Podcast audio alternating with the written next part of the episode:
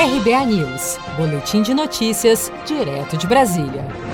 A terceira sessão do Superior Tribunal de Justiça votou por unanimidade nesta quarta-feira pela manutenção da decisão que determinou a soltura de todos os presos do país que foram beneficiados com liberdade provisória, mas que continuavam encarcerados por falta de pagamento de fiança. A decisão foi tomada com base nos riscos de contaminação destes presos pelo novo coronavírus no ambiente carcerário.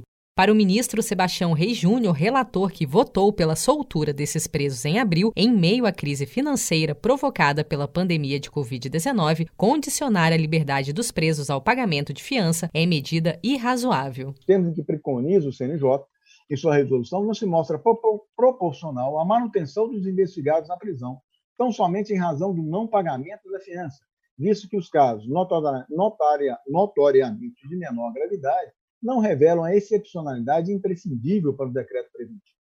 Ademais, o judiciário não se pode, não pode se portar como poder alheio aos anseios da sociedade.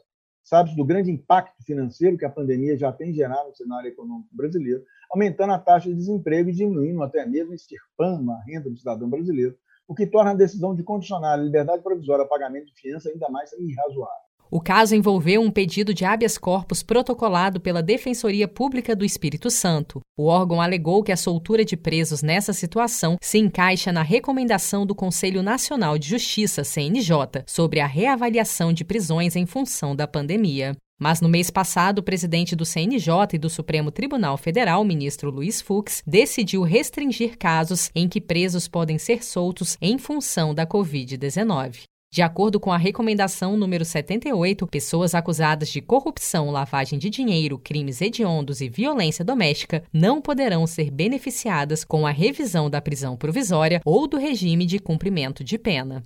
Você sabia que outubro é o mês da poupança? E o Cicred celebra esse mês especial com um sorteio de meio milhão de reais da promoção Poupar e Ganhar Sem Parar. A cada 100 reais depositados, você recebe o um número da sorte para concorrer. Procure sua agência e participe. Com produção de Felipe Andrade, de Brasília, Daniele Vaz.